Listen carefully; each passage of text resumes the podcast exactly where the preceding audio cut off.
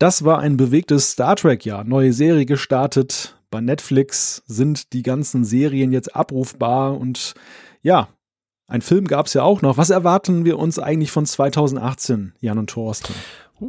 Also auf jeden Fall ja erstmal die Fortsetzung von Discovery und ähm, vielleicht ja schon im Jahr 2018 auch eine zweite Staffel. Äh, ein Überraschungstoten bei Discovery, mit dem wir noch nicht gerechnet haben. ein Überraschungstoten. Mhm. Bin ich aber gespannt. Ja, ich auch. Jetzt haben wir die kuriose Situation, dass wir einen Gast in der Leitung haben, den ich noch nicht eingeführt habe, aber ich frage ihn trotzdem schon mal, bevor wir ihn gleich vorstellen. Was sagst du?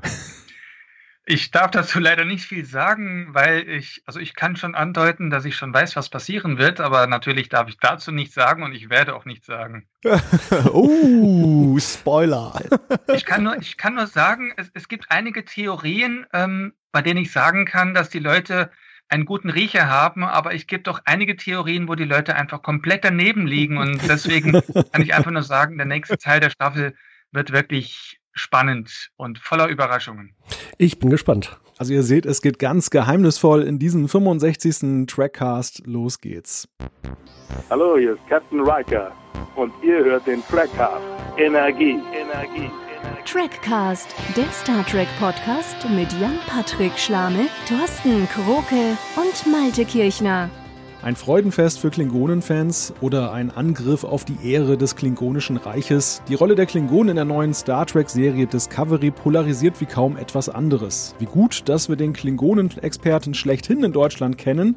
Lieven Litter ist in dieser 65. Folge des Trackcasts erneut unser Gast und er hat in letzter Zeit auch an manch interessanten Projekten mitgewirkt. Herzlich willkommen, Lieven.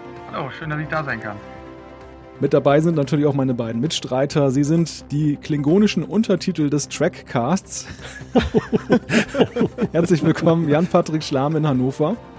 Hallo allerseits. Und Thorsten Kroke in Köln. Einen wunderschönen guten Abend und ich begrüße an dieser Stelle wie immer unseren sehr charismatischen Moderator Malte Kirchner aus Wilhelmshaven, denn der ist für den Trackcast das, was der Videoschiedsrichter für den DFB ist. Wenn man so Selbstverständlichkeiten erwähnt, dann ist es ja eigentlich immer keine Selbstverständlichkeit, oder? Der charismatische Moderator.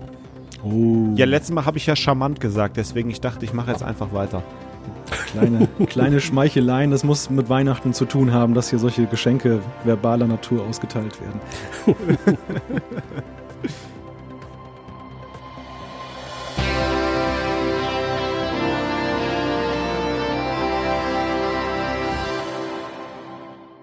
Ja, bevor wir zu unserem Hauptthema kommen und wir haben viele, viele Fragen und einen hochinteressanten Gast, wollen wir noch über Neuigkeiten sprechen und es gibt da gleich zwei Themen, die uns so ein bisschen unter den Nägeln brennen. Das eine ist, dass es Gerüchte gibt über einen weiteren Star Trek-Film. Ja, das ist jetzt nichts Besonderes an sich, aber spannend ist an der ganzen Sache, wer ihn inszenieren soll. Niemand Geringeres als Quentin Tarantino soll da Regie führen.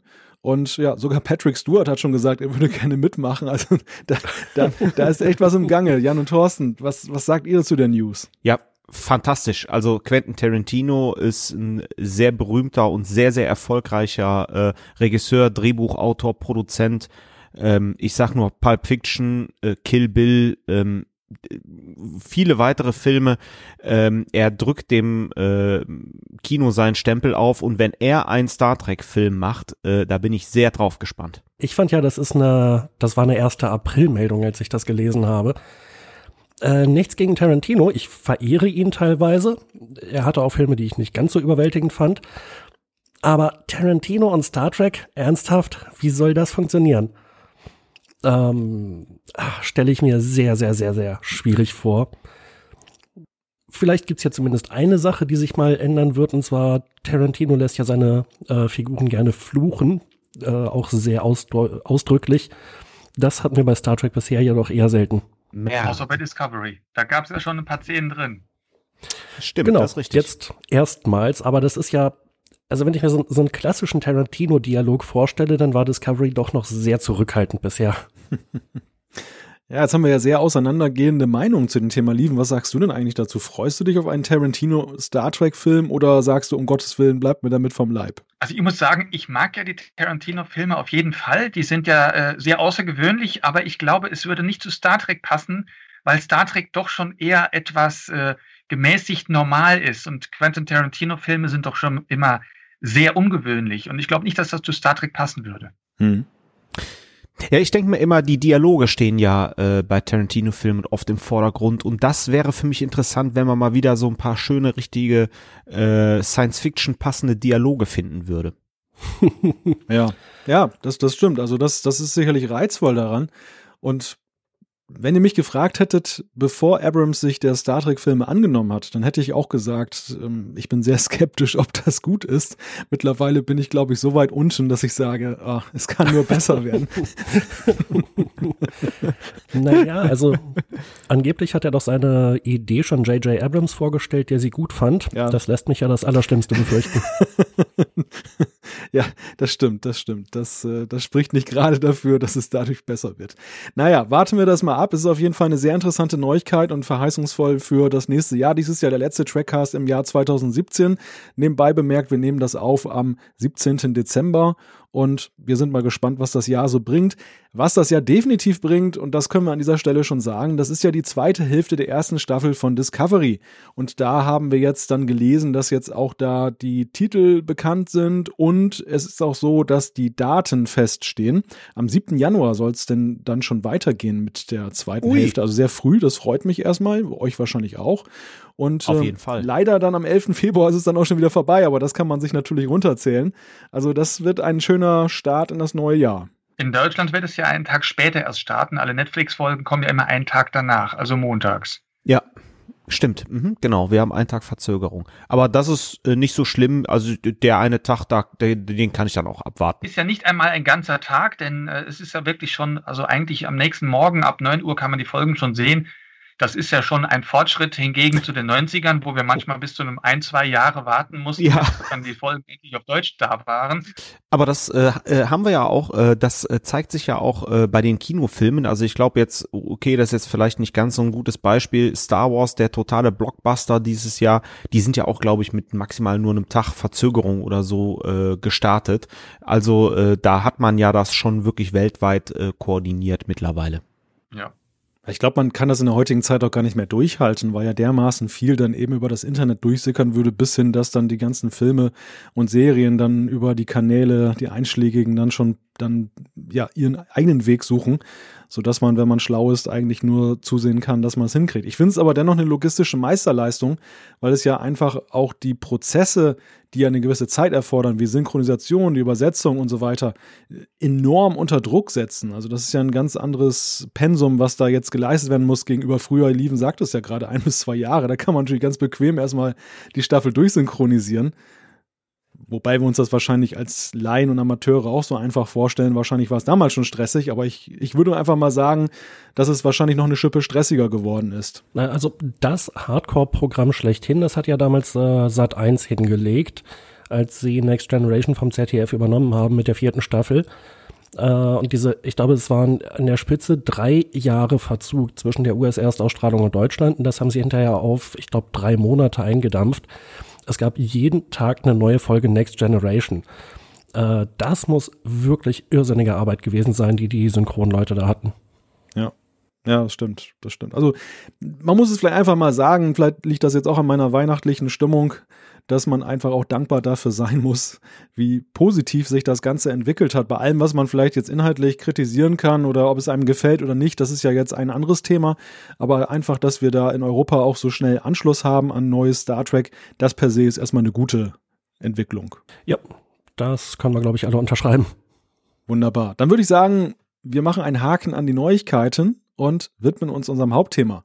Beim ersten Mal hieß es ja Klingonisch für Anfänger. Dieses Mal würde ich über diese Episode schreiben Klingonisch für Fortgeschrittene, wenngleich unser Dreier Sprachkenntnisse in äh, Klingonisch, glaube ich, nicht drastisch besser geworden sind. Oder Jan und Thorsten, habt ihr vielleicht heimlich geübt irgendwie am vorm Spiegel?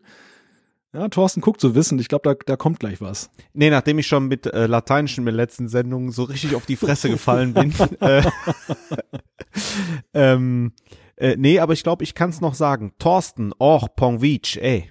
Meine einzige klingonische Zeile hast du mir gerade geklaut. ja. Ich hatte aber auch einen guten Lehrer vor, vor vier Jahren mittlerweile. Das stimmt. Es ist jetzt echt schon vier Jahre her, seit ich bei euch war. Ja, wir haben das heute in der Vorbereitung überraschend festgestellt. Es kam uns auch so nah vor und es ging unter anderem um die Frage, welche Fragen stellen wir dir zu deiner Person? Müssen wir dich nochmal intensiver vorstellen, lieben? Und dann hieß es, wieso? Die Episode war doch gerade erst und kam so ein bisschen rüber und dann habe ich mal nachgeguckt und habe gesagt, nee Leute, vier Jahre ist das schon her. Ist echt Wahnsinn. Also die Zeit ist wie im Fluge vergangen. Aber steigen wir doch direkt mal ein, lieben. Vielleicht kannst du etwas nochmal zu deiner Person sagen. Also wer, genaueres darüber wissen möchte, empfehlen wir auch dann, ist ja weiterhin zum Abruf unsere erste Folge mit dir. Wir wollen da keine Zeit verschwenden. Aber für alle, die jetzt dann das Vierjahresgedächtnis so ein bisschen ja, lückenhaft haben, ähm, wer ist Lieven Litter? Ja, also tatsächlich ist in diesen vier Jahren auch sehr viel passiert.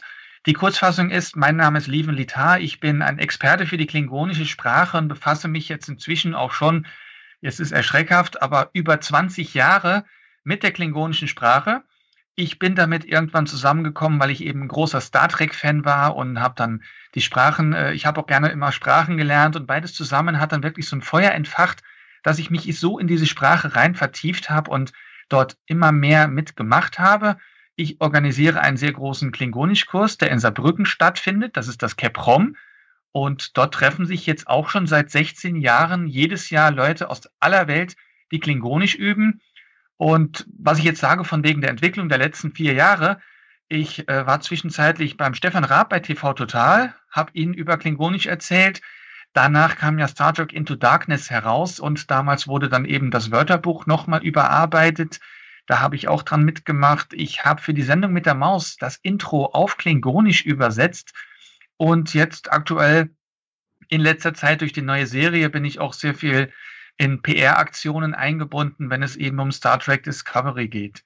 Ja, ich würde sagen, ähm, da wollen wir doch direkt mal einhaken. Äh, du hast übrigens einen Punkt vergessen. Auch eins der Highlights war natürlich der Besuch bei uns im Trackcast Nummer 23. Ich habe dir nur erzählt, was danach passiert. Ach so, ja, sorry, sorry. Wobei ich glaube, bei der Besuch bei Stefan Raab, ich meine, das war sogar vorher schon. Da hatten wir, glaube ich, drüber gesprochen. Letztes Mal, als du bei uns warst. Ganz interessant übrigens, du hast das gerade selbst gesagt, äh, du hast bei der Sendung mit der Maus das Intro äh, gesprochen. Wie kam das denn zustande? Das finde ich ja eine wirklich wunderschöne Geschichte. Ja, in der Tat, das ist sogar eine recht witzige Geschichte, denn ich hatte Anfang der, der 2000er, also vor 15 Jahren, hatte ich die mal kontaktiert und habe dann gesagt, wollt ihr denn nicht mal eure Sendung vielleicht auch auf Klingonisch anmoderieren? Ihr habt ja schon so viele Sprachen gehabt, wie wäre es mit Klingonisch? Und dann kam eine sehr diplomatische Antwort.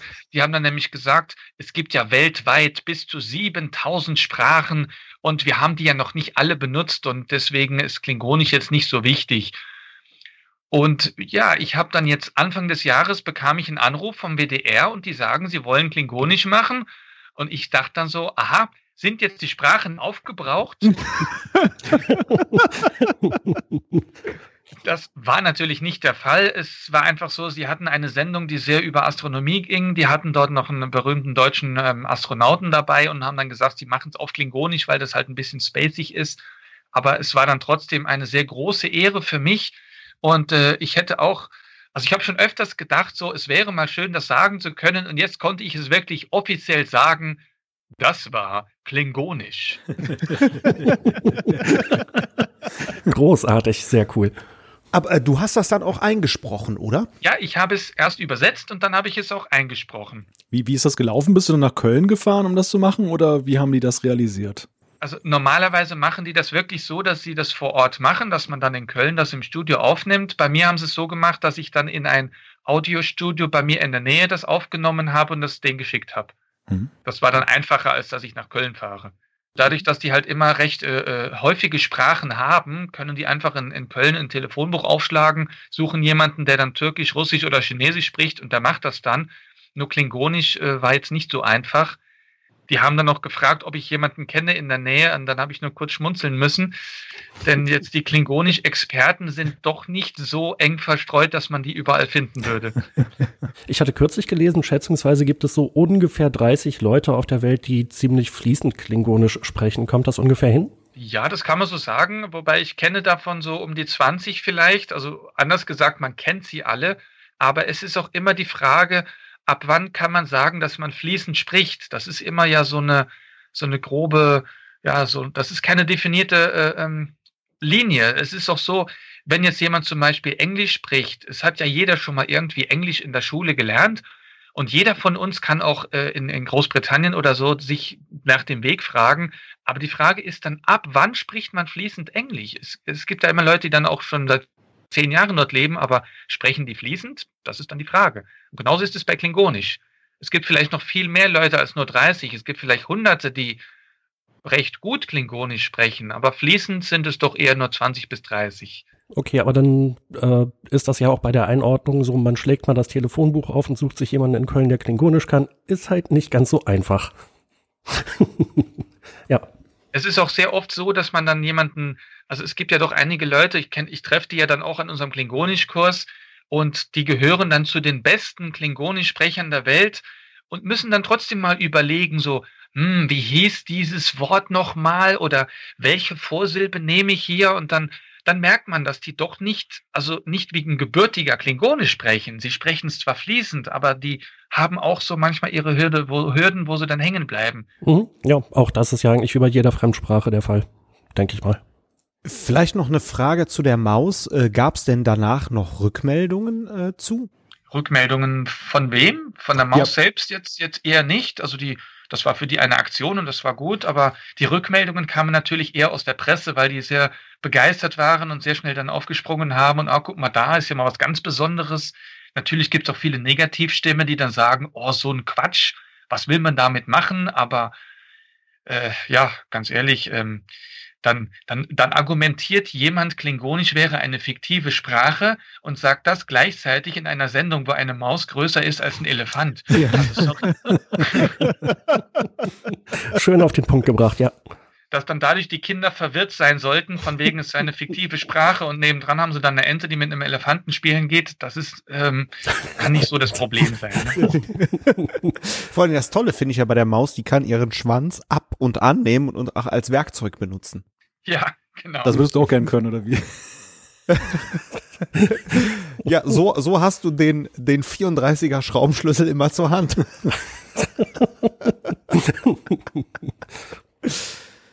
Haben sich äh, die denn vom WDR denn daran erinnert, dass du denen mal vor, was weiß ich, wie vielen 12 Jahren ein Schreiben geschickt hast oder äh, kamen die dann neu und frisch zu dir? Ähm, also die haben sich nicht daran erinnert. Ich habe die auch gefragt, aber ich nehme auch an, dass das einfach auch eine neue Generation von Mitarbeitern war, weil mhm. immerhin waren dort 15 Jahre dazwischen. Und die Leute, die heute beim WDR arbeiten, die sind ja eigentlich ja, so, so, sage ich mal, so in unserem Alter, die sind alle so jetzt so, so 30 bis 50. Das heißt, die sind ja dann alle mit Star Trek aufgewachsen. Die haben alle The Next Generation gesehen, die haben die Klingonen kennengelernt und die haben vielleicht noch eine andere Ansicht auf Star Trek und Klingonisch, als das vielleicht vor 15 bis 20 Jahren war, als Star Trek ja gerade so, gerade so im Fernsehen gelaufen war und jeder denkt, oh Quatsch, braucht man nicht. Aber heute ist Klingonisch eigentlich schon fast Allgemeinbildung. Wer nicht weiß, was Klingonisch ist, das ist so wie wenn ich sage, äh, jemand weiß nicht, was Lateinisch ist. Das ist was, man weiß, was es ist, auch wenn man das nicht unbedingt sprechen soll. Naja, das äh, gibt ja Leute, soll ja Leute geben, die es nicht wissen. Das sind dann die, die sagen, äh, Star Trek, das war doch das mit Darth Vader, oder? ja, tatsächlich, es gibt schon, es gibt natürlich schon einige Leute, die das nicht alles kennen, aber ich sehe das schon so, dass äh, Klingonisch äh, und auch Star Trek zu Allgemeingut gehört, Allgemeinwissen auch gehört. Und das sieht man immer häufiger, wenn Klingonisch in Kinofilmen vorkommt. Das passiert ja oft.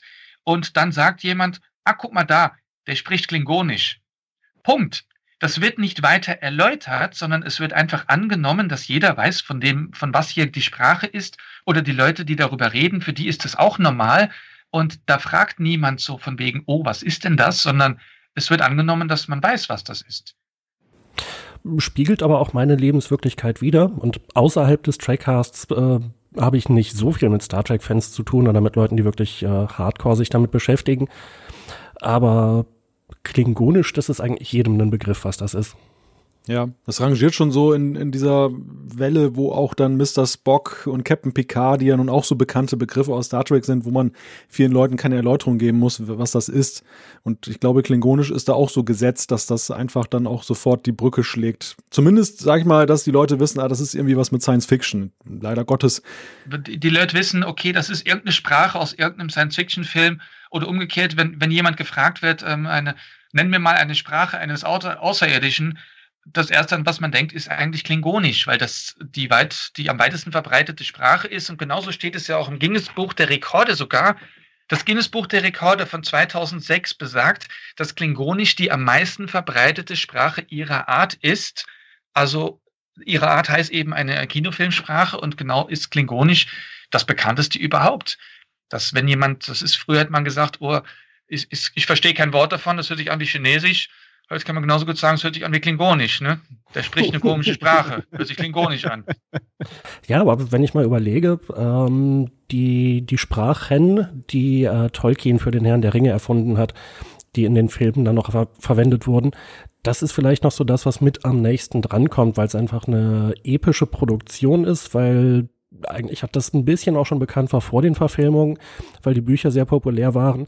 Aber Star Trek umfasst mehr Filme, mehr Serien, erheblich mehr Stunden. Ähm, dadurch, ja, geht's mir auf jeden Fall auch so oder ist eben auch mein Eindruck, wenn ich mit Leuten rede, die jetzt nicht sagen, hallo, ich bin Star Trek-Fan, sondern einfach ganz normaler Mensch in Anführungszeichen.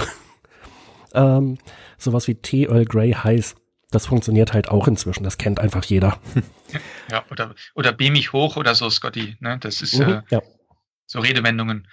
Aber wo wir, wo wir da jetzt gerade an diesem schönen Punkt sind mit, mit Klingonisch, Bekanntheit davon und so weiter, was mir natürlich jetzt dann unter Nägeln brennt, ist die Frage, wie siehst du denn die Entwicklung des Klingonischen in Star Trek in den letzten Jahren und speziell die letzten vier Jahre, wo wir uns jetzt nicht gesprochen haben, waren ja da wirklich große Jahre, sage ich mal. Also sowohl dann eben im, auf der Kinoleinwand haben wir die Klingonen in einer neuen Interpretation gesehen und wir sehen sie jetzt natürlich vor allem als Hauptelement in einer neuen Star Trek-Serie. Sprachlich würde ich mal sagen, ist es doch ein Freudenfest, oder? Weil so viel Klingonisch wie jetzt ist doch noch nie gesprochen worden. Ja, gerade so viel wie jetzt noch nie. Ähm, es war ja so, dass, also ich muss mal ein bisschen weiter zurückgehen, der erste neue J.J. Abrams-Film, der 2009er, dort waren ja die Klingonen drin vorgesehen. Sie hatten sogar Klingonisch gesprochen, aber die Szenen wurden geschnitten.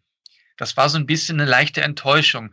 Und dann in Star Trek Into Darkness kamen ja Klingonen drin vor und dort waren auch ein paar Szenen geschnitten worden, aber es wurde Klingonisch gesprochen. Ironischerweise wurde das meiste Klingonisch gesprochen von Uhura. Sie trifft ja dort diesen Klingonen und spricht mit ihm und erklärt ihm, warum sie auf dem Planeten ist. Und der Klingone sagt irgendwie nur zwei Sätze und das war's.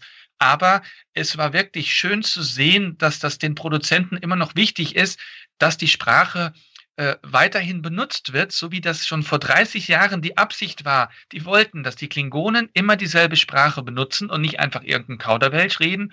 Und sogar jetzt, nach den 30, 40 Jahren äh, Kinofilme, haben sie immer noch die dieselbe Sprache drin und haben das fortgeführt. Und ähm, ich war ein bisschen enttäuscht, als dann in, im 50. Äh, Jubiläumsfilm Star Trek Beyond überhaupt keine Klingonen drin vorkamen. Denn äh, ich fand irgendwie so, wenn man einen Film macht zum Jubiläum, dann sollte man so ein bisschen auch ein bisschen nostalgisch sein und so ein paar der Kitsch, der klischeehaften Grundelemente einfach mitnehmen und dass dann überhaupt kein Klingone drin vorkam, fand ich etwas schade. Okay. Aber der Film an sich war ja in Ordnung, aber ist halt ein anderes Thema. Aber dass jetzt in der neuen Serie die Klingonen die Hauptrolle spielen, das ist ja schon mal wirklich das Größte und Beste überhaupt natürlich aus Sicht von den Klingonen-Fans. Und das war auch das Beste, was die hätten machen können, weil die Klingonen waren ja immer schon die bekanntesten Gegner der Föderation und die interessantesten und auch am weitesten entwickelten Figuren in Star Trek. Keine Rasse bei Star Trek ist so intensiv ausgebaut worden wie die Klingonen. Gerade bei Deep Space Nine sind ja die Klingonen so intensiviert worden. Und sie haben es ja auch noch bei, bei Voyager immer wieder so ein bisschen angedeutet, obwohl es ein anderer äh, Bereich des Universums war. Aber die Klingonen kamen auch da drin vor. Und jetzt bei Discovery eben die komplette erste Staffel mit Klingonen zu befüllen, ist echt eine schöne Sache. Und dass die dann auch noch Klingonisch sprechen, ist natürlich auch aus meiner Sicht perfekt, weil das ist wieder eine sehr schöne große Menge an klingonischer Sprache, die man da hören kann und genießen kann und auch einen Grund wieder hat, Klingonisch zu lernen. Wie findest du denn deren Aussprache? Das ist ja auch oft diskutiert worden, dass die Masken wohl irgendwie so voluminös, so schwer sind, dass einige, aber ich weiß jetzt nicht, ob das Experten oder Laien sind, sagen, das klingt irgendwie anders so ein bisschen. Ich, ich kann, ich bin mir da nicht so ganz im Klaren. Also ich habe auch so ein bisschen den Eindruck, dass es anders klingt als jetzt in der Next Generation zum Beispiel. Aber ähm, vielleicht ist es, täuscht es ja auch. Also es ist, ähm, ich habe das auch schon gesehen, dass die eben diese ganz Gesichtsmasken haben, und man muss mal sich vorstellen, man legt die Hand auf den Mund und versucht dann zu sprechen, ja, versucht dann zu sprechen, man hört dann eigentlich nichts mehr. Und das ist ein bisschen deren Problem. Die haben irgendwie durch diese Zahnprothesen, durch die Maske, sind die etwas gehemmt. Aber es kommt hinzu, dass die Produzenten mit Absicht den Ton noch etwas verzerrt haben. Die haben scheinbar durch technische Mittel die Stimmen ähm, ähm, nachvertont damit die so ein bisschen gruseliger und böser klingen. Dass die Klingonen eben, die wollten, dass die so ein bisschen komisch klingen. Die haben, ich glaube, die haben sogar zwei Stimmbänder. Die Klingonen haben ja eine komplette, ihre Anatomie besteht ja aus einem doppelt Vorhandensein von allen ähm, ähm, Organen. Und auch die Stimmbänder sind angeblich doppelt vorhanden und deswegen sprechen die alle so ein bisschen äh, nachgewirkt. Und das ist schon, an manchen Stellen schwierig zu verstehen. Aber gleichzeitig muss ich als Klingonisch-Experte sagen, dass ich so ziemlich alles verstehe, was sie sprechen. Und ich höre auch, wenn die Schauspieler zum Beispiel nicht so richtig ihr Klingonisch sprechen, da sind auch einige dabei, die Aussprache von denen eben nicht so perfekt ist. Aber sogar da wurde ja in den offiziellen Büchern von Mark Okrand wurde ja erklärt, dass das eben ein Dialekt ist. Also man kann gleich hören, wo der Klingone herkommt. Und ähm, ja, da, das ist schon. Und was ich auch auffällig und gut finde, was, worauf Sie geachtet haben, ist, dass man Klingonisch auch normal sprechen kann. Ich sage ja immer, man muss Klingonisch nicht immer brüllen. Das sind ja nicht wie Bären oder so. Es gibt ja manche Leute, die sagen immer, man muss irgendwie so, no, dach klingern, holy duck, nicht doch. Man muss nicht so sprechen, vor allem man kann nicht so sprechen. Wenn ich Klingonisch spreche, kann ich das auch ganz natürlich sagen. Das sieht man auch schon bei Star Trek 6, als die Azet Bur in ihrem Konferenzraum sitzt, gerade als ihr Vater äh, gemordet wurde. Und sie sitzt dann dort ganz entspannt und sagt, Not wesh, aturma nok toch gemach. Also man merkt, man muss Klingonisch zwar kräftig sprechen, aber muss, man muss es nicht grölen. Und genau das machen diese Klingonen auch. Und ähm, meine bevorzugten Klingonen, also gerade was die Sprache betrifft, das ist jetzt dieser Vok und auch die Lorel, die sprechen ein so sauberes und schönes Klingonisch. Das klingt einfach schön natürlich. Sie sprechen sehr deutlich. Und ähm, das hat auch die Schauspielerin Mary Chifo, die spielt da die Lorel, die hat ja selbst gesagt, sie hat sich darum bemüht, dass sie auch versteht, was sie spricht. Und das merkt man, wenn sie spricht. Also sie spricht sauberes, deutliches Klingonisch und man merkt auch, die Emotionen schafft sie dann eben auch zu übertragen. Die werden ja sicherlich Sprachtrainer haben und sich das nicht irgendwie aus einem äh, Lexikon raussuchen, wie das ausgesprochen wird. Kennst du diese Person? Weißt du, wer da mit denen arbeitet? Ja, in der Tat. Also die äh, klingonischen Sätze wurden übersetzt von Robin Stewart. Sie ist Mitglied des Klingonisch-Instituts und sie war auch schon bei uns am Klingonischkurs in Saarbrücken zu Besuch. Ich kenne sie selbst schon seit über 20 Jahren. Ich habe mit ihr zusammen eigentlich Klingonisch gelernt. Und sie ist eine der wenigen Personen weltweit, die fließend Klingonisch sprechen. Sie hat ähm, die Sätze auch vorgesprochen mit den Schauspielern und mit denen auch trainiert. Aber die haben zusätzlich noch einen Sprachcoach. Das ist Ria Nolan, heißt die Frau. Und sie ähm, ist darauf trainiert, den Schauspielern ähm, quasi die Aussprache an sich beizubringen. Also ohne, dass sie weiß, äh, was es bedeutet, aber sie hat eben die Erfahrung, wie man auch jemandem eine Sprache beibringt. Und sie hat auch Jason Isaacs beigebracht, wie man wie ein Amerikaner spricht, denn der ist ja gebürtiger Brite. Und er musste aber klingen wie so ein typischer Ami, damit er so sein Yeah, I'm an American Slang, damit er das so ein bisschen mehr rausbringt. Und das hat er auch quasi üben müssen. Wahnsinn. Mhm. Ja, das ist, ja. das ist Schauspielerei, das ist Kino. Ja, sowas finde ich immer echt irre. Äh, es gibt ja ganz viele britische Schauspieler, die in Amerika auch Karriere machen. äh, Jamie Bamber bei, Star, äh, bei Galactica. Den hatte ich dann mal in einem Interview gesehen und, äh, wie, der ist Brite? Ähm, ganz besonders krass finde ich es bei Andrew Lincoln aus Walking Dead. Äh, da hätte ich das nie gedacht, denn der spricht dann noch so einen Georgia-Südstaaten, wirklich langgezogenen Slang. Ähm, ja, also insofern kann ich mir das gut vorstellen, dass die Sprachcoaches da auch nicht unbedingt wissen müssen, was es bedeutet, sondern nur, wie es gut klingt. Ja, wie sie denen dann beibringen, wie sie diese Laute machen, denn das ist auch so, dass viele der Klingonisch-Experten, die kennen zwar ihre Sprache sehr gut, aber es ist ja immer noch was anderes, ähm, jemand anderem etwas beizubringen.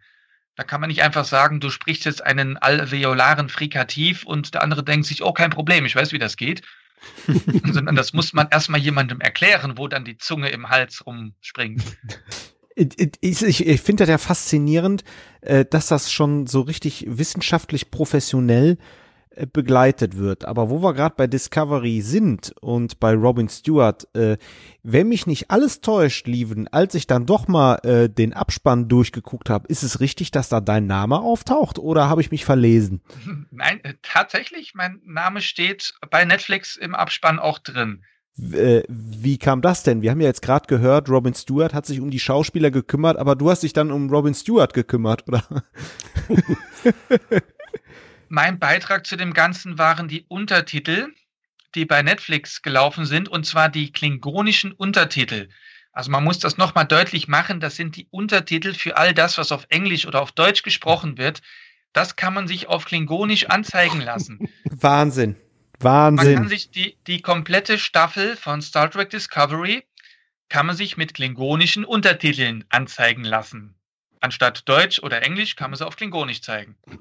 Und wie, wie kam das? Also ist Netflix Deutschland auf dich zugekommen oder äh, direkt aus den USA? Oder ich meine, äh, allein schon die Idee ist ja faszinierend, das in klingonischen Untertiteln anzubieten. Ähm, aber wie, wie ist das denn gekommen? Ja, da darf ich jetzt leider nicht zu viel dazu erzählen, aber also ohne jetzt überheblich zu klingen, also sie haben einfach jemanden gesucht, der es kann und sind dann zu mir gekommen. Wahnsinn, Glückwunsch, das ist ja echt irre. es hing vielleicht auch damit zusammen, dass ich ja vorher diese PR-Aktion mit denen gemacht hatte. Ich weiß nicht, ob ihr es gesehen habt, da, da gibt es ja bei YouTube dieses Video und dort wird auf Klingonisch erklärt, wie man Netflix benutzen kann. Und dort stehe ich eben in meiner klassischen äh, Montur, also in meinem Anzug. Ich habe als Klingonischlehrer ja immer einen Anzug an und habe dazu auch meine klingonische Maske. Da stehe ich also quasi als Klingone im Anzug und erkläre auf Klingonisch, wie man Netflix bedienen kann, wie das so läuft. Das war ja PR-mäßig auch ein riesiger Coup. Also es ging ja auch durch viele große Medien. Bild-Zeitung, glaube ich, hat auch darüber berichtet. Die öffentlich-rechtlichen Fernsehsender, zumindest der saarländische Rundfunk, hat gesagt, einer von uns macht da jetzt PR für Netflix. Ja. Das äh, ist schon. Aber was mich interessieren würde jetzt mit, mit Blick auf die Untertitel, das muss so eine Heidenarbeit gewesen sein, oder? Ich meine, grundsätzlich ist das ja wahrscheinlich schon eine große Arbeit, das alles zu untertiteln, aber dann noch in Klingonisch? Ja, in der Tat. Ähm, das Spannende dabei ist, dass man eben viele Sachen auch nicht, ähm, nicht direkt übersetzen kann und man kann es dann manchmal äh, umschreiben. Und es ist oft, wenn mich jemand was fragt, kann ich auch sagen, ja, tut mir leid, das kann ich nicht übersetzen. Aber in diesem Fall konnte ich ja nicht einfach einen Rückzieher machen. Ich musste es irgendwie übersetzen. Und da habe ich ja noch Glück, dass ich Kontakt habe zu dem Erfinder der klingonischen Sprache, Mark Ogrens, der ja auch schon ein paar Mal bei uns am Klingonischkurs war. Und ähm, er sagt, er hat Kontakt zu einem klingonischen Informanten. Und wenn ich ein bestimmtes Wort nicht weiß, dann könnte er das für mich herausfinden. Das ist so sein Spiel, was er dann fortführt. Und auch dadurch ist jetzt die klingonische Sprache auch weitergewachsen. Wahnsinn, Wahnsinn. Hm, ich weiß nicht, ob du was dazu sagen darfst, aber wie ist das technisch? Also kriegst du ein Skript auf Papier oder per E-Mail oder kriegst du die fertige Folge und musst dir im Prinzip raussuchen, was zu übersetzen ist? Das würde ich euch gerne bei einem Bier erzählen, aber hier wird man das besser gleich wegschneiden. Sehr gut. Sehr gute Antwort. ja, schade, aber na gut.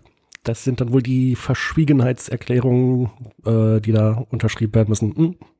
Äh, wie ist das denn? Äh, schaust du dir denn nachher noch mal, wenn du fertig bist und wenn das dann bei Netflix läuft, ganz offiziell, äh, schaltest du dann auch noch mal klingonische Untertitel ein und schaust dir das dann noch mal an?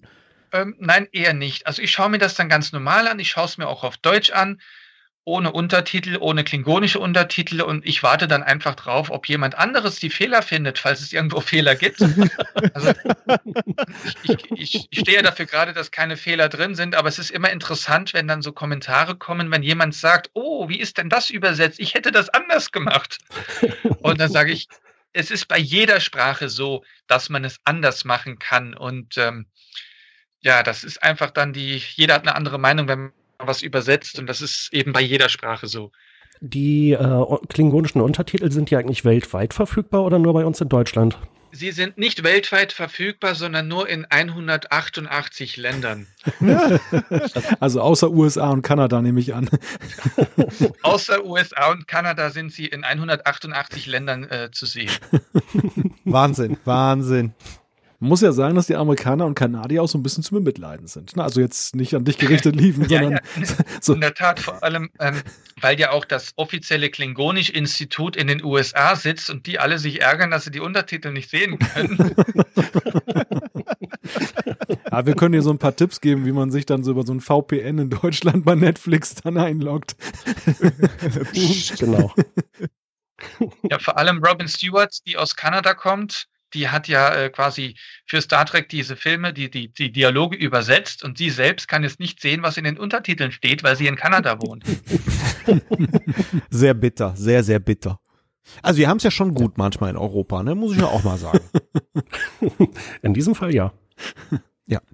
Ähm, wo wir gerade noch bei YouTube sind, äh, ich hatte letztens ähm, den Oliver äh, äh, ja genau, bei YouTube. Ähm, wir, ähm, wir hatten ja gerade den Werbespot äh, angesprochen. Ich hatte letztens den äh, Oliver Kalkofe gesehen, der drei Schauspieler von Discovery interviewt hat und er äh, macht die letzte Folge auf, äh, die letzte Frage stellt er auf Klingonisch und da sendet er dir auch äh, direkt Grüße und das wird dann auch nochmal eingeblendet. Äh, wie ist das denn zustande gekommen? Ja, das war tatsächlich so, dass Oliver Kalkofe mich dann kontaktiert hat Wahnsinn. um zu fragen, wie man das übersetzen könnte auf Klingonisch. Dann habe ich mich mit ihm getroffen und Oliver Kalkofe ist ja selber auch ein großer Star Trek-Fan. Und dann haben wir uns zusammengesetzt und ich habe ihm diesen Einsatz ähm, quasi übersetzt ins Klingonische. Und ähm, leider hatten wir dafür nur sehr wenig Zeit, denn er hätte echt gerne mehr Klingonisch gelernt ich muss ja sagen, als ich das in den YouTube, in dem YouTube-Video gesagt habe, der hat das so selbstbewusst und so flüssig, hat er die Frage gestellt, da habe ich echt äh, gestaunt. Wie war das denn? Hat er das äh, gut gemacht äh, oder äh, war es wirklich so, man kann das verstehen? Er hat es gut gemacht und ich habe auch gleich bei den Übungen vorher gemerkt, dass er das selbst ähm, relativ gut auch äh, aufgegriffen hat. Wenn ich ihm was erklärt hat, hat er es richtig nachgesprochen. Und er hat mir aber gesagt, dass er schon zu seinen Studienzeiten ein Klingonisch-Wörterbuch gehabt hat. Also vielleicht hat er schon vorher viel geübt. Das könnte sogar sein. War auf jeden Fall eine schöne Geschichte, weil als äh, er die Schauspieler dann auf Klingonisch interviewt hat, waren die erstmal baff, dass er so äh, flüssiges, vermeintlich flüssiges Klingonisch spricht. Also ist das echt eine schöne Szene. Wobei ich ja insgesamt fand, dass, äh, also man merkt, dass er Star Trek-Fan ist und dass er da nicht irgendwie komplett fremd äh, irgendwelche Fragen vom Zettel abliest, ohne dass er eine Vorstellung hätte, was das bedeutet. Hast du denn noch Kontakt zu Oliver Kalkofe, Lieven? Jetzt so direkt eigentlich nicht, aber er hat auf jeden Fall gesagt, wenn er mal eine Sendung hätte, in dem das Thema reinpassen wird, dann wird er schon an mich denken. Also ich hoffe mal, dass da vielleicht noch was Neues kommt. Hätte ich auch nichts dagegen. Ja. Denn er war wirklich angenehm, um zum Gespräch, also im Gespräch sehr angenehm. Es hat Spaß gemacht, mich mit ihm zu unterhalten und wir hatten für die ganze Aktion gerade mal eine Stunde Zeit und ich habe gemerkt, er hätte mit mir noch Stunden über Star Trek reden können, über Klingonisch reden und über alles Mögliche. Und es ist, äh, war ein spannendes Thema und hat auch Spaß gemacht, mit dem zu sprechen. Ja, also äh, wir sind ja auch natürlich immer auf der Suche nach Gästen und nachdem mein Aufruf an Andrea Nahles äh, von der SPD leider unbeantwortet blieb, hier an der Stelle nochmal der Aufruf, diesmal an Oliver Kalkofe. Also, äh, lieber Oliver, wenn du Lust hast, zu uns in den Trackcast zu kommen und auch nochmal aus deiner Perspektive das Interview erzählen möchtest, äh, würden wir uns sehr freuen. Äh, unter trackcast.de findest du unsere Kontaktdaten. Ich würde ja Andrea Nahles noch nicht verloren geben. Also die haben ja momentan sehr viel zu tun in Berlin. Vielleicht ist ja danach dann mehr Zeit für uns. ja. Ja, aber wo wir gerade beim Thema über Star Trek und über die Klingonen reden, die Klingonen in Discovery sehen ja erstmal anders aus als die früheren Klingonen, aber das Fass will ich noch nicht aufmachen. Erstmal die Frage, sprechen die denn eigentlich auch anders? Also ist das jetzt irgendwie so, dass die Aussprache ein bestimmter Dialekt vielleicht ist, den es vorher nicht gab, oder ist das Klingonisch? Äh, eigentlich das klassische Klingonisch, abgesehen von denen, die die Aussprache nicht ganz so sauber haben, die du schon angesprochen hattest? Also es ist tatsächlich genau das Klingonisch, was auch äh, von Mark Oakland im offiziellen Wörterbuch erklärt wird. Also es ist eben genau dasselbe Klingonisch, wie es auch in den Kinofilmen verwendet wurde, wie es auch in der Serie meistens verwendet wurde, wenn es das Richtige war. Also es gibt eigentlich dieses eine Klingonisch und das ist das Klingonisch von Mark Oakland. Also das das ist quasi das Klingonisch. Es ist das richtige Klingonisch. Man kann es auch verstehen. Und äh, wie du sagtest, abgesehen von ein paar Aussprachfehlern ist es auf jeden Fall richtig. Es ist auch, die Grammatik ist richtig. Es basiert eben auf der Sprache, die wir schon immer lernen. Und dann können wir aber jetzt auch das große Fass auch aufmachen. Äh, seit, eigentlich schon seit den ersten Trailern zu Discovery ist ja die Frage, das sollen Klingonen sein, die sehen ja komplett anders aus. Wie ist deine Meinung dazu? Also da war ich, als ich die beim ersten Mal gesehen hatte, war ich auch eher auf der Seite der Leute, die schockiert waren, weil ich dachte mir so, das sind doch keine Klingonen. Das entspricht überhaupt nicht dem, was man so als Klingone kennt. Und ähm, mit der Zeit habe ich dann gesagt, okay, man kann sich ja dran gewöhnen. Und äh, es ist auch so, man gewöhnt sich eigentlich sehr schnell daran. Ich hätte ja lieber meine richtigen alten Klingonen gesehen, so mit den Leder- und Metallrüstungen, lange Haare und Bart, weil das ist eben ein Klingone. Aber mh, hm, streng genommen, wenn man es genau nimmt, wenn man denen wieder Haare gibt, sehen sie fast aus wie Klingonen. Es gibt ja die Vermutung darüber, dass die Produzenten das eigentlich mit Absicht gemacht haben, dass sie die Klingonen anders aussehen ließen, denn die wollten so ein bisschen loslösen von dem vertrauten Gesicht des Klingonen weil durch Deep Space Nine hat man sich ja eigentlich mit den Klingonen angefreundet. Und die wollten eben wieder zurück zu dem Feindbild gehen, dass man eben nicht seinen vertrauten, lieben Klingonenfreund sieht, der jetzt böse ist, sondern sie wollten wirklich böse Klingonen darstellen. Und dafür mussten sie einfach ein bisschen anders aussehen, ein bisschen weniger schön, ein bisschen weniger vertraut vor allem, damit man gleich merkt, das sind nicht die Klingonen, die wir kennen. Das hier sind ganz andere. Das sind jetzt die Bösen. Denn die Geschichte spielt ja auch in einer Zeit, in der es Krieg gab mit den Klingonen und dann sollen sie auch gar nicht so lieb aussehen, wie man sie kennt. Und was hältst du allgemein von Discovery, von der neuen Serie? Ich finde die neue Serie sehr gut gelungen. Also rein von der Optik her ist es ja wirklich Kinoqualität. Das ist wirklich was ganz Neues, was ganz anderes. Ähm, ich hatte auch am Anfang so ein bisschen meine Bedenken, als die gesagt hatten, dass die Geschichte sich über mehrere Folgen hinweg dehnt. Denn wir haben ja gemerkt, bei, bei bei Deep Space Nine zum Beispiel oder bei Enterprise, man schaltet dann die Serie ein und dann steht dort irgendwie am Ende dann Fortsetzung folgt und man verpasst die ganze Geschichte. Ähm, aber da das ja alles gestreamt wird, kann man ja einfach äh, bingen, wie das so heißt. Man kann ja dann einfach sagen, okay, ich gucke jetzt die vier Folgen, die ich verpasst habe und dann weiß ich wieder, worum es geht. Und genau das ist wirklich, was hier passiert. Als ich die erste Folge oder die zweite und die dritte und eigentlich jede Folge von Discovery gesehen habe, das baut sich so irgendwie auf, dann denkst du dir so, oh, verdammt, da, was passiert denn jetzt? Und dann dreht sich das plötzlich um und man sagt, oh, das ist genau mein Star Trek, das ist genau das, was ich sehen will. Und dann plötzlich kommt so ein Überraschungseffekt und dann steht dort Fortsetzung folgt. Und das ist so, Mist, jetzt will ich wissen, wie es weitergeht. Ja, das ist so, die haben das richtig gut gemacht, dass an jedem Ende einer Folge so ein ein Knall passiert, wo man dann so denkt, so, hoch, was ist denn da passiert? Und dann will man sehen, wie es weitergeht. Und es ist wirklich gut geschrieben. Ich finde auch toll gemacht, dass man eigentlich, man muss kein Star Trek-Fan sein, um das zu verstehen, was passiert. Aber gleichzeitig ist es für Star Trek-Fans auch sehr schön gemacht, weil das viele Elemente drin wiederkehren, die man kennt, viele Situationen, die man kennt und, und wenn man zum Beispiel auf der Brücke ist von der Discovery und dort hört man dann diese Hintergrundgeräusche, die man von Captain Kirk kennt, dieses Gepiepse und dieses Gezwitscher der Computer, die, die Schiebetüren, die aufgehen oder der Rekorder, der aufklappt, das sind dann so die Elemente, wo dann jeder Star Trek-Fan wirklich. Ich habe Türen Cola auf deine Einkaufsliste Das müssen wir mal wegschneiden. Ich habe ein Ich Gerät, finde, was auf den Computer reagiert. Wie viel Uhr ist das? Es ist 22.18 Uhr. Dann setze ich den Satz mal nochmal fort. Ich glaube, das lassen wir drin. Das ist einfach so großartig. Das ist Weltklasse. Ja, ich darf das Wort mit 10 nicht aussprechen. Also noch einmal. Ja, dass eben alle Bildschirme die Geräusche wiederholen.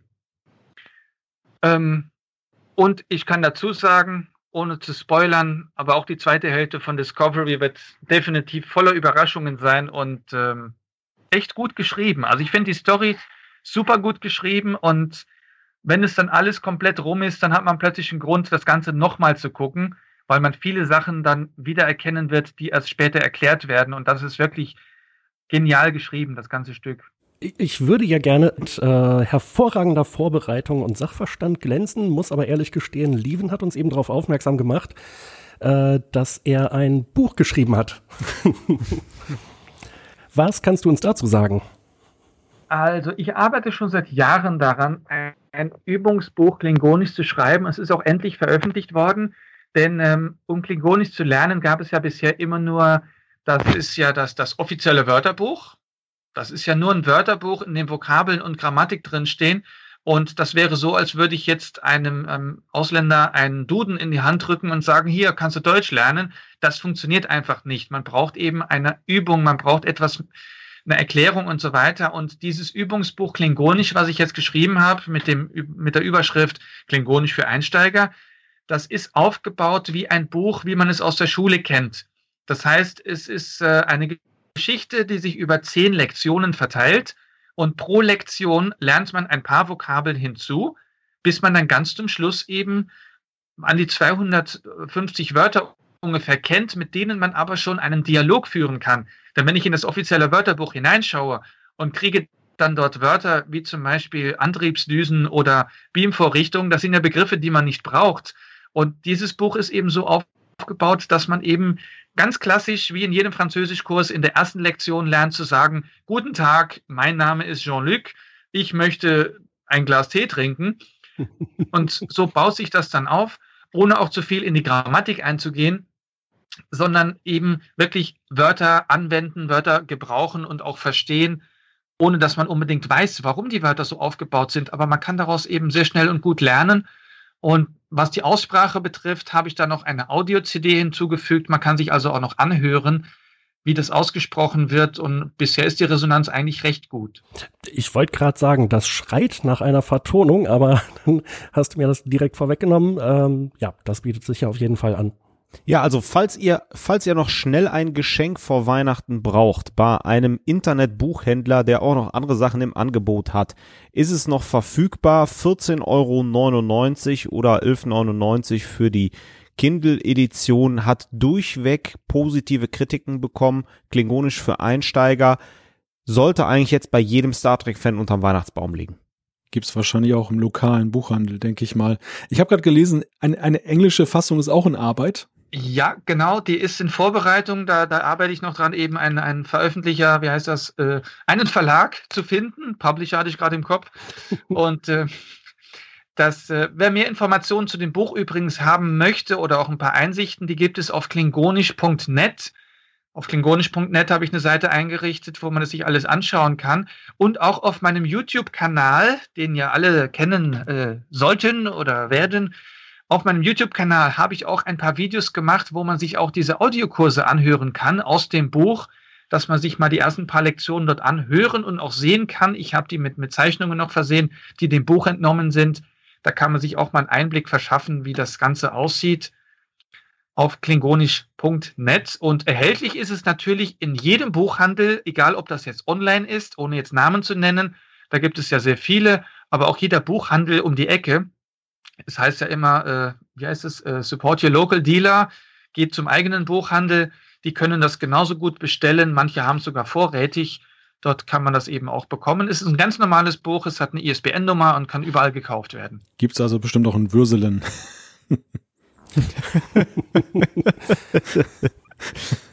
es, es gab mal einen SPD-Kanzlerkandidaten, der war Buchhändler.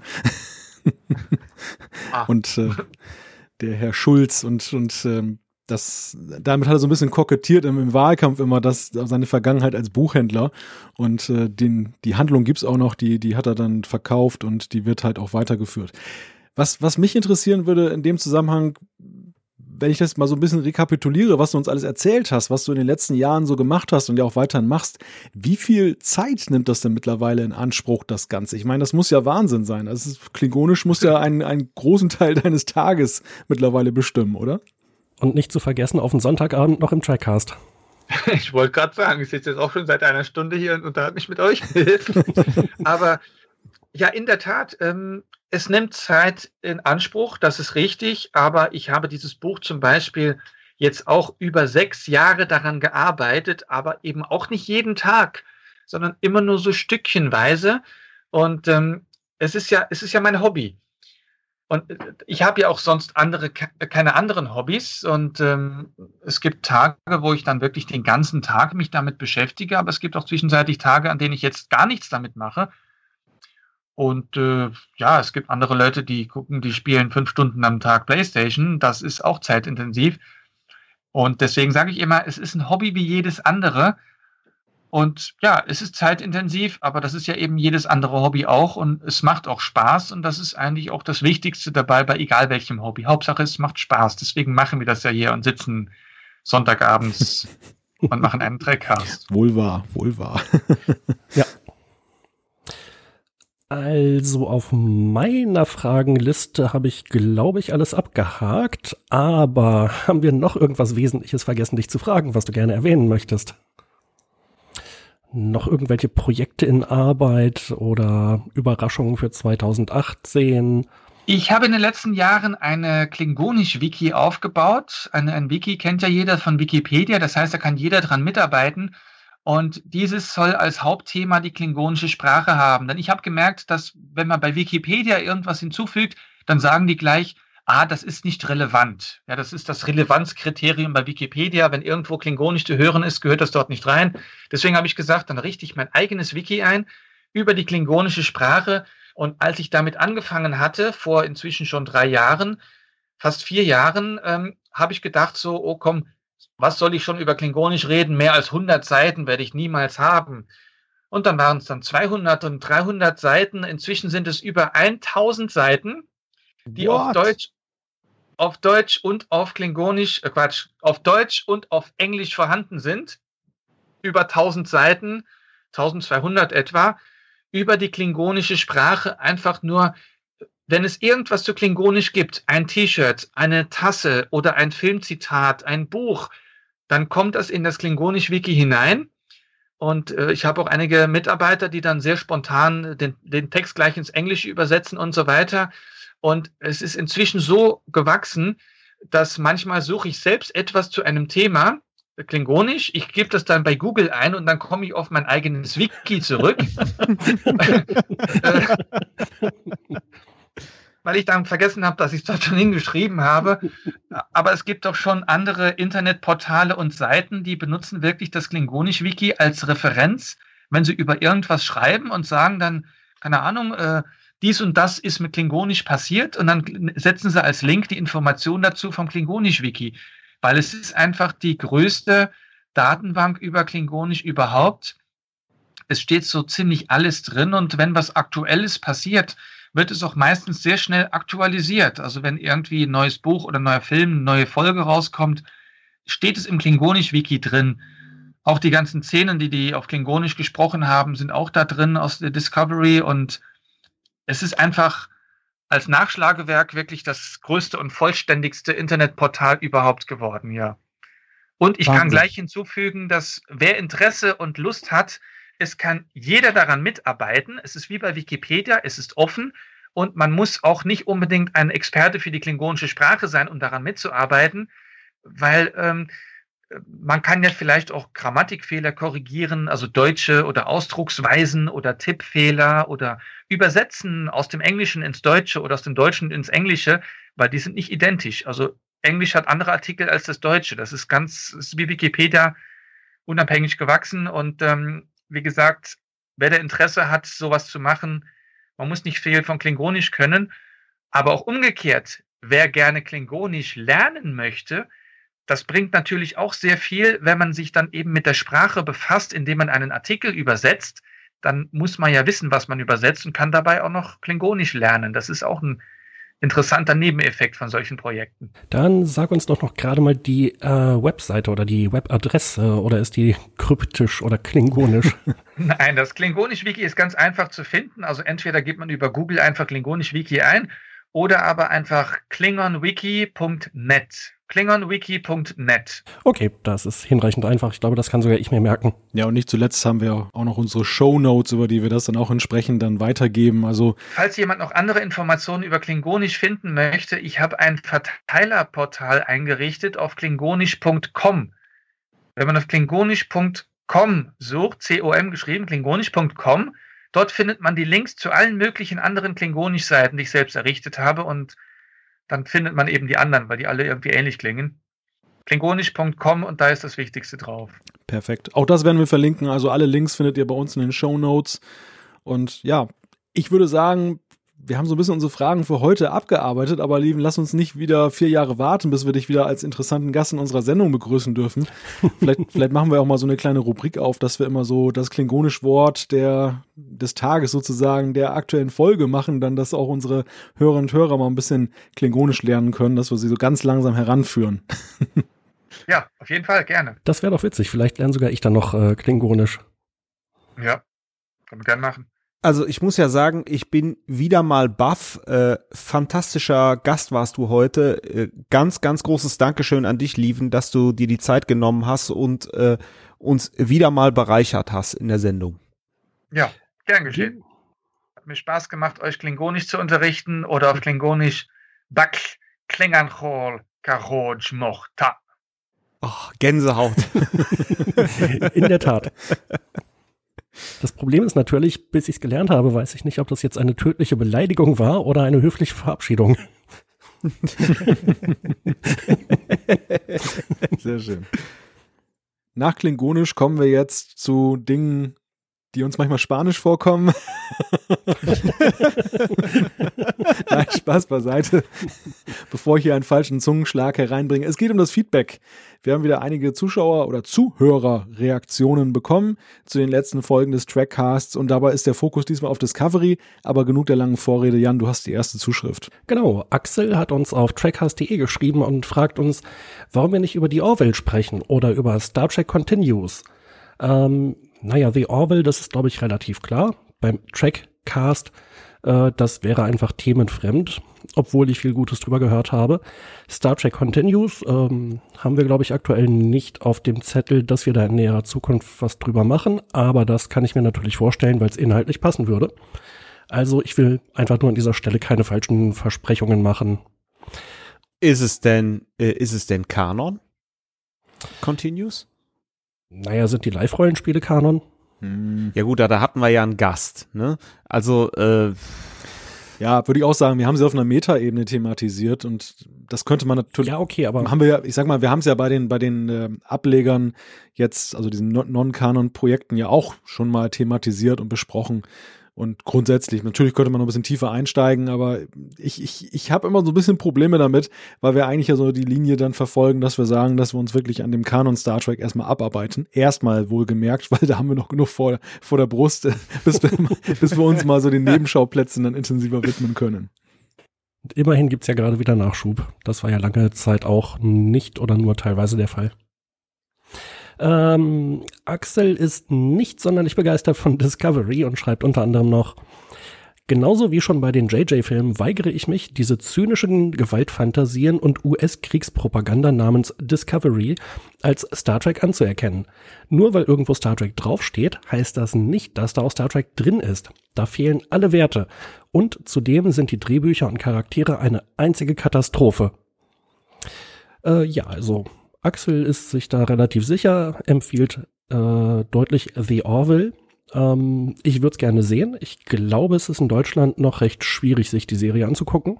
Malte schüttelt den Kopf. Ja, nein, es ist schwierig, in der, in der Tat. Also ähm, das irgendwie auf dem legalen Weg hinzukriegen, ist gar nicht so einfach, wenn nicht unmöglich. Ich weiß nicht, was das jetzt über Axel aussagt. vielleicht hat er einen legalen Weg gefunden, vielleicht kann er uns weiterhelfen. Also das, das wäre natürlich nicht schlecht. Ich würde mich ja persönlich auch freuen, wenn es bei Netflix wäre. Ich würde mir wahrscheinlich auch einen Account bei einem anderen Anbieter dafür machen. Aber ja, bis jetzt leider schwierig. Dann würde ich sagen, geht's weiter mit Malte.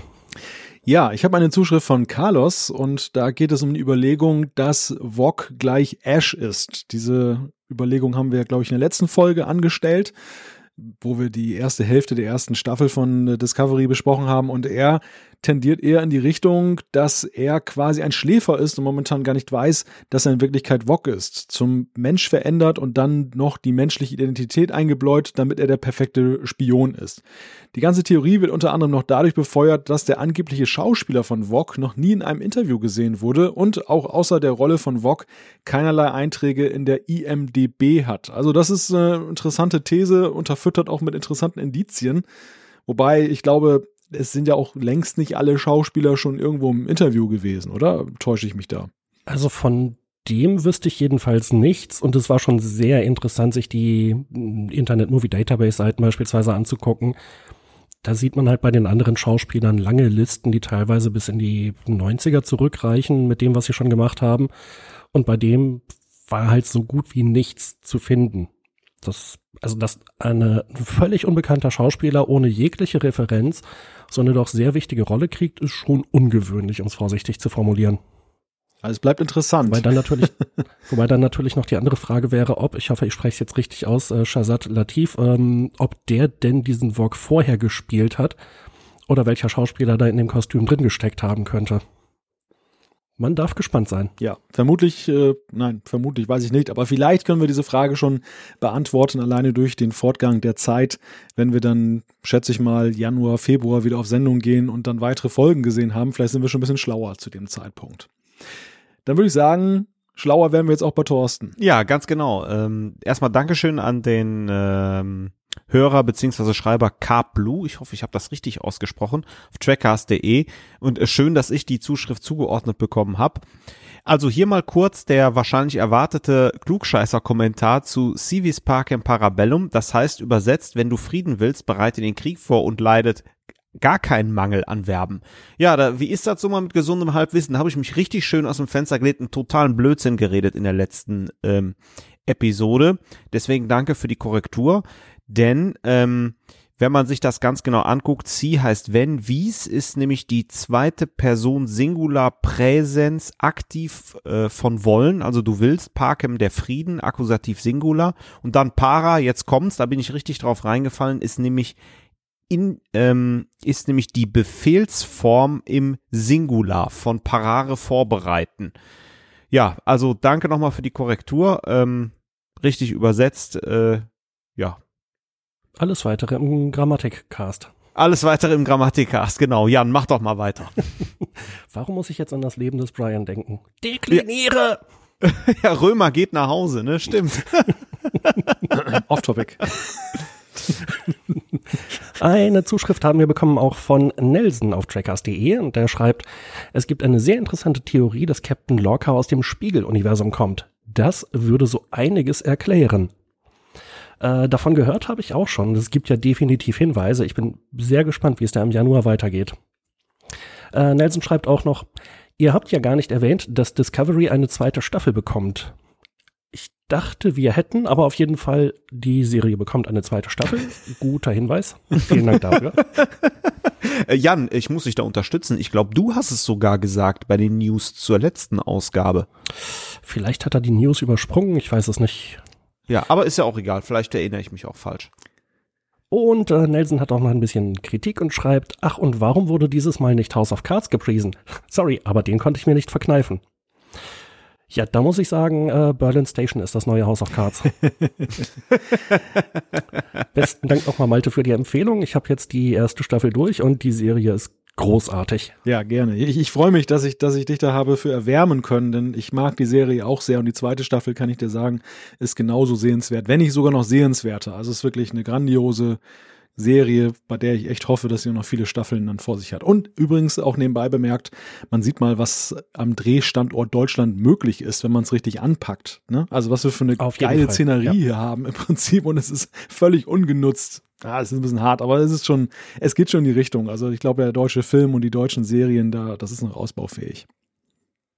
Auf jeden Fall. Ähm, ich möchte diese House of Cards Geschichte aber nicht ganz unkommentiert lassen an dieser Stelle. Also es, diese, diese, kleine Stichelei zielt natürlich darauf ab, äh, auf diese Geschichte, die wir ja alle haben lesen dürfen mit dem Hauptdarsteller und ähm, eben seinen sexuellen Verfehlungen. Und das ist ja so ein Thema, was auch in vielen Podcasts momentan diskutiert wird, auf vielen Seiten mit der Frage, darf man sowas jetzt noch mögen? Darf man die Serie jetzt noch mögen mit dem Wissen darum um die Verfehlungen des, des Hauptdarstellers, Kevin Spacey? Und ich muss sagen, ich habe da den Ansatz, ich trenne die Person des Schauspielers von seinem Schauspiel. Also für mich ist das echt so, House of Cards ist immer noch eine gute Serie. Das, das ist, ich gucke mir das immer noch, auch jetzt im Nachhinein gerne an. Das Schauspiel ist einfach gut.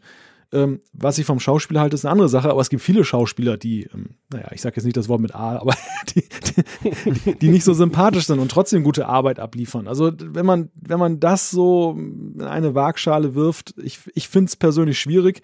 Ich finde allerdings auch sehr schwierig, also nachdem wir ja Netflix den ganzen Abend gelobt haben oder die ganze Folge lang, ich finde es auch sehr schwierig, wie das Ganze jetzt mit House of Cards äh, mir zu Ende geht.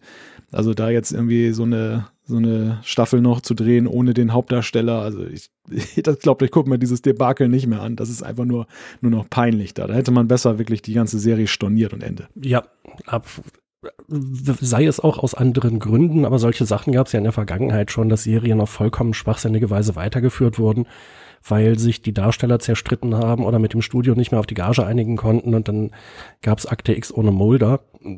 Ja, einigermaßen sinnbefreit. Ja.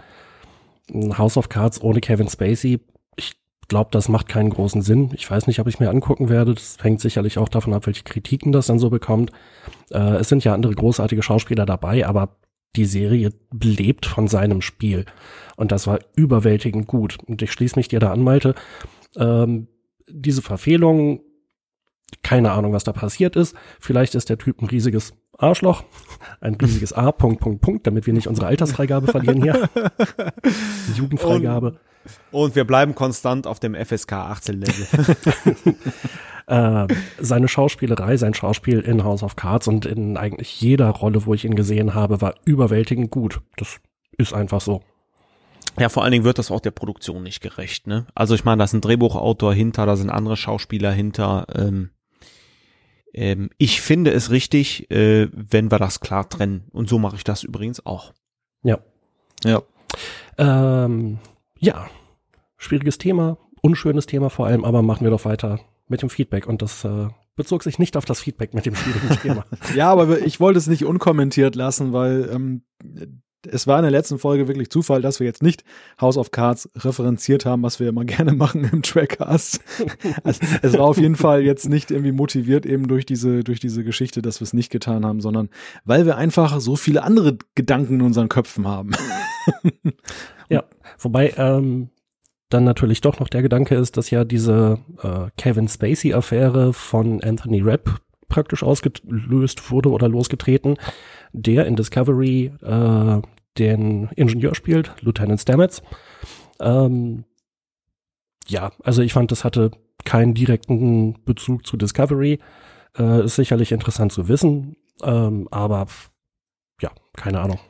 Mich umschreibt ja eher die Sorge, welche anderen Serien und Filme in der Zukunft noch von solchen Problemen betroffen sind, weil diese Verfehlungen ja immer weitere Kreise ziehen. Es wird ja immer mehr laut da, wo etwas passiert ist und wo dann eben auch entsprechend dann da Konsequenzen gezogen werden. Man muss ja mittlerweile schon bei fast allem irgendwie Angst haben, dass es irgendwie dann über ein Deister geht. Na, es, es ist, ja, äh, ist ja immer eine schwierige Geschichte, weil in vielen Fällen halt nur zwei oder drei oder vier Leute irgendwie vor Ort waren und wissen, was wirklich passiert ist. Ähm, wenn jemand sexuell übergriffig wird gegen Minderjährige oder gegen Leute, die das nicht wollen, dann ist das ganz klar äh, eine unglaublich beschissene Sache. Normalerweise haben wir dafür das Strafrecht, das das handhaben sollte. Äh, trotzdem kann man natürlich auch die Frage stellen, haben diese Leute noch was zu suchen in einer Position, wo sie äh, in den Filmen oder Serien Rollen spielen? Auf der anderen Seite, was ist, wenn jetzt die Anschuldigung nicht stimmt? Hm, Ich finde es unglaublich schwierig, darüber zu urteilen. Äh, ja. Ja, es ist völlig richtig, was du sagst. Es ist ein unglaublich kompliziertes Thema. Auch in der Frage mit dem Umgang. Wie, wie sieht der richtige Umgang damit aus? Kann man das noch vertreten, letzten Endes dann das weiterzumachen, weil die Drücke, die dann ja entstehen, die sind ja nun mal da. Es, es wird immer dann Leute geben, die ja sagen, wie könnt ihr sowas noch weiter senden? Wie könnt ihr weiter produzieren?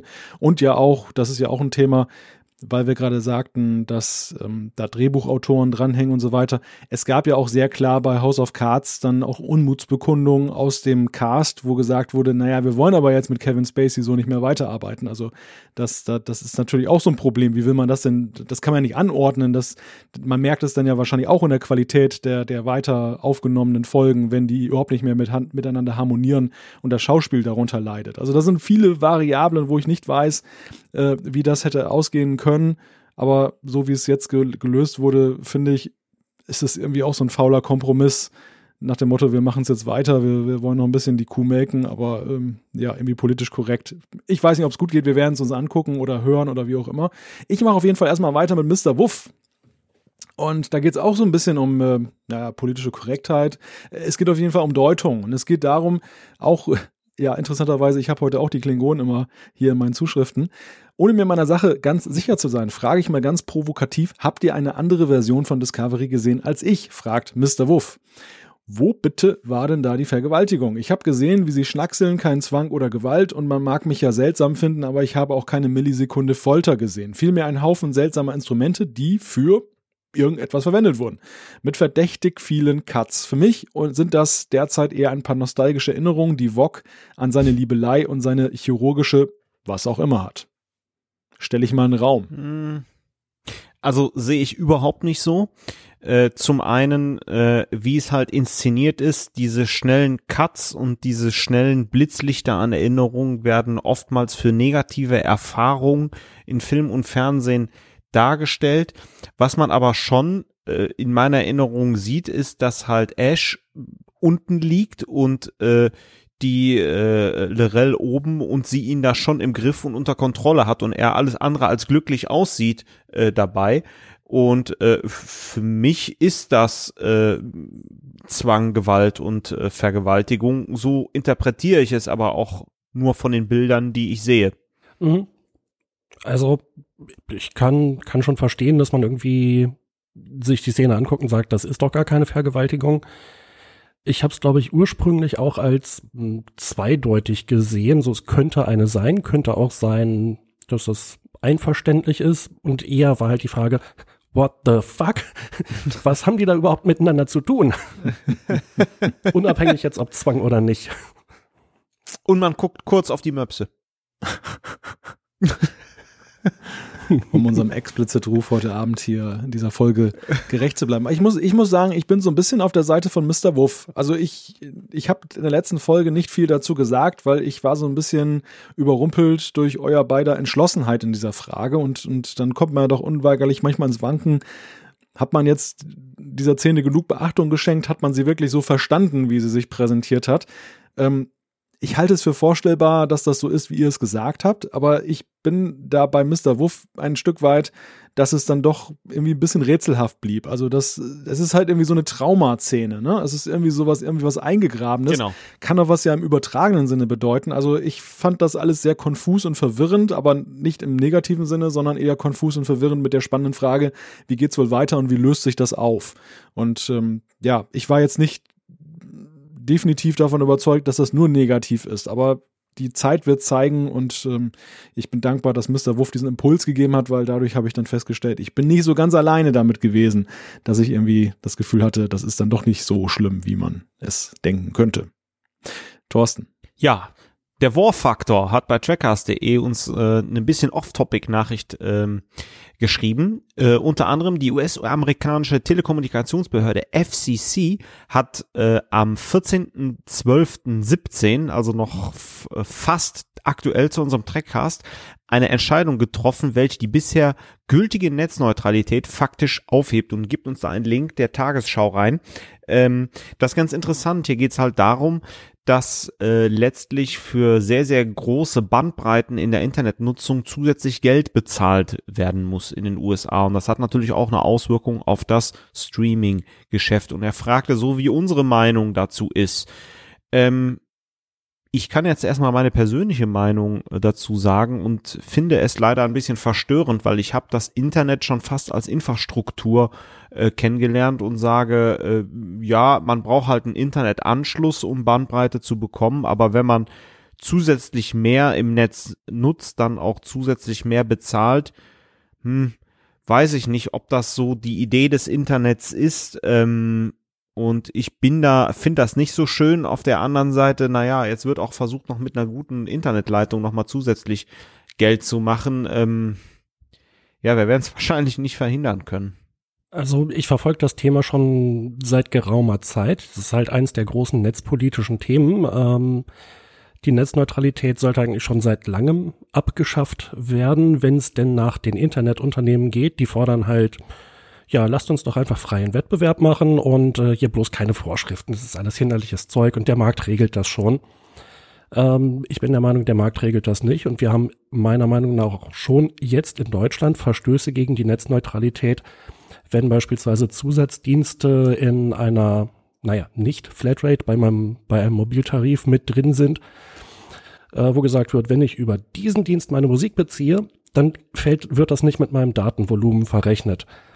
Das ist ein klassischer Verstoß gegen die Netzneutralität und wenn es so weitergeht, dann kann man halt hochrechnen, dass es irgendwann heißen wird, wenn du bei dem Dienst deine Daten holst, deine Musik oder Filme oder was auch immer, dann wird es entweder dich oder den Dienst zusätzlich Geld kosten, also eben eine ja, eine Vermittlungsgebühr oder man könnte auch sagen Wegelagerei, hm. die die Internetunternehmen, also die Bereitsteller der Infrastruktur dort erheben. Das finde ich nicht in Ordnung und ich glaube, dass das ein unglaublich schlechter Schritt ist, den die USA mit dieser Regierung da gerade gehen und dass es ganz bestimmt auch Auswirkungen auf uns haben wird. Ja, sicher. Also die Begehrlichkeit existiert ja auch in Europa und in Deutschland schon seit einiger Zeit. Du hast es ja erwähnt und es gibt ja auch Beispiele wie diese Stream On und was ist da, diese Vodafone-Pässe dann im Mobilfunk. Dort ist es ja besonders ausgeprägt, dass man eben dann schon diese Differenzierung macht, dann man, man verkauft sie noch so, als, als äh, wenn es für den Nutzer sich nicht wirklich auswirkt, aber oder nur positiv auswirkt, aber im Grunde genommen ist es ein Einfallstor. Es ist ein Einfallstor generell für die Trennung und Gewichtung von Daten, was auch, finde ich, po politisch äh, fragwürdig ist, weil wenn man erstmal anfängt, die Daten irgendwie nach ihrer Orientierung zu sortieren, dann kann man auch ganz schnell missliebige Inhalte auf langsam stellen oder ganz ausstellen und dann da ist man nicht mehr weit von entfernt.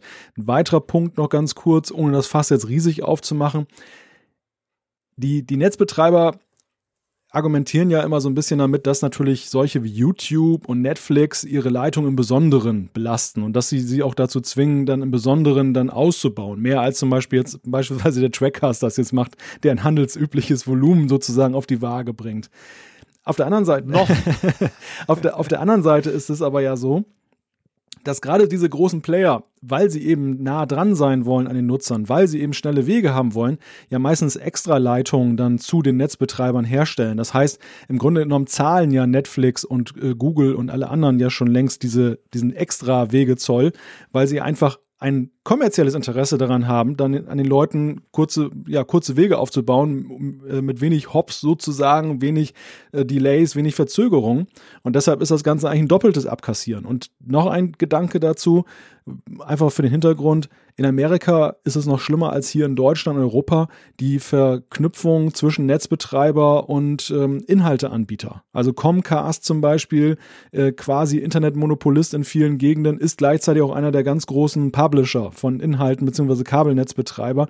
Und da, da sind die Interessen dermaßen miteinander verknüpft. Da ist es nicht mehr der Netzbetreiber, sag ich mal, der sein Solo-Geschäft hat und einfach sagt, von wegen, oh, meine Infrastruktur ist so belastet, sondern natürlich weiß man ja auch, dass ein, ein Hintergedanke Gedanke dahinter steckt, nach dem Motto, äh, ich will mir missliebige Mit äh, Wettbewerber auf Distanz halten und sie ein bisschen knechten und knebeln.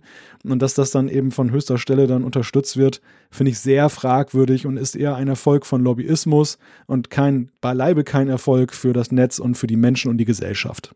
Ähm, ich würde gerne noch empfehlen, die Sendung Last Week Tonight mit John Oliver. Der hat vor schon zwei, drei Jahren eine Ausgabe gemacht zum Thema Netzneutralität.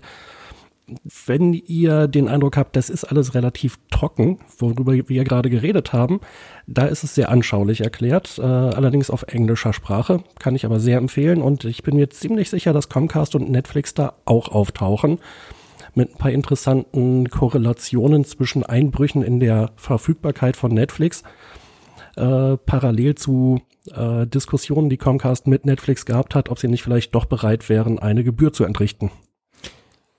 So, ich glaube, wir haben jetzt ein schönes Meinungsbild äh, für den War-Faktor abgegeben, aber Jan, mach doch mit der Nummer 7 mal weiter, bitte. Genau.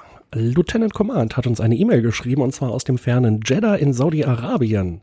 Er schreibt uns, typischerweise lade ich den Podcast runter und höre auf meinen langen Autofahrten, denn ich lebe in Jeddah, Saudi-Arabien und arbeite, arbeite als Supervisor für die Pilgerbahn in Mekka. Das sind äh, pro Richtung etwa 90 Minuten Fahrt durch die Wüste jeden Tag ja, finde ich total spannend, wo wir so gehört werden oder wie hoch unsere Reichweite ist. Ähm, hat uns, äh, er hat uns noch ein paar Sachen geschrieben, dass er mit äh, der Classic-Serie groß geworden ist. Und zum Thema Discovery, da schreibt er, seit der letzten Folge hat es bei mir Klick gemacht und er ist zu einem großen Fan von Discovery geworden und fragt uns, ob äh, uns das eigentlich auch so geht ich glaube, unser Meinungsbild, Stimmungsbild zur Serie haben wir ja schon recht ausgiebig dargelegt, aber ähm, ja, in den Kommentaren finden sich ja eben auch wieder die unterschiedlichsten Ansichten. Malte, dann mach doch mal weiter. Ja, die letzte Zuschrift ist eigentlich, steht für sich, möchte ich fast schon sagen, da gibt es fast gar nichts hinzuzufügen. Robin Swart hat geschrieben, ich verstehe den Wirbel und das Unverständnis rund um den Namen Michael für eine Frau gar nicht. Ich denke, viele wissen nicht, dass Michael im amerikanischen Raum durchaus ein gültiger Frauenname ist, wenn er auch sehr selten vorkommt. Er nennt dann ein paar Beispiele und äh, schreibt noch dazu, ich persönlich habe sogar eine Arbeitskollegin in den USA, die mit Vornamen Michael heißt. Von daher denke ich bei dem Thema viel Lärm um nichts, was aber bestimmt auch Absicht sein könnte, denn das Wichtigste ist doch, dass man durch solche Dinge Aufmerksamkeit erregt und die Serie ins Gespräch kommt. Wobei natürlich Robin sowohl ein Männer- als auch Frauenname sein kann. Du hattest gerade unterstellt, es wäre ein Er. Oh, ja, das äh, ist mir einfach mal so unterlaufen. ja. Robin ist ja für mich immer eine Frau, weil ich muss da an die Robin von uh, How I Met Your Mother denken. Und natürlich Robin Leffler und mm. Robin Curtis. und Robin Hood nicht zu vergessen. Ach, mit diesen wunderbaren engen Höschen. Jetzt sind wir definitiv rated. Wieso? Das war Mel Brooks, wenn ich mich nicht täusche. Men in Tights. Ich habe mich sowieso die, die ganze Zuschrift mit der Wüste lang da beömmelt, weil ich irgendwie unweigerlich irgendwie ein Kamel vor Augen hatte, das da entlang der Straße läuft und das, und das mit der Stimme von Jan zu mir spricht. Bitte was? Tja, man merkt, es ist spät und äh, die Gedanken kreisen. Bilder in deinem Kopf. Ja, genau. äh, Moment. Äh, da wir gerade das Feedback abschließen, würde ich gerne meine Rubrik der lustigste Nickname äh, weiterführen. Hatten wir zwar heute nicht, aber habe ich in den Kommentaren gefunden. Der lustigste Nick dieser Folge ist die elektrische Badeente. Auch nicht schlecht. Sehr fein. Ja, gibt es von eurer Seite noch etwas hinzuzufügen zu dieser Trackcast-Folge Nummer 65? Lasst uns den Deckel drauf machen. Dann würde ich sagen, machen wir hier einen Punkt unter diese 65. Folge, die letzte des Jahres 2017. Ich spare mal einfach mal diesen ganzen Kram, von dem Jan sagt, dass er tatsächlich jedes Mal aufgenommen wird und äh, nutze die Gelegenheit einfach mal Danke zu sagen. Danke für eure Treue zum Trackcast. Danke für ein interessantes Jahr, auch in Zuschriften und im Feedback, was wir immer bekommen.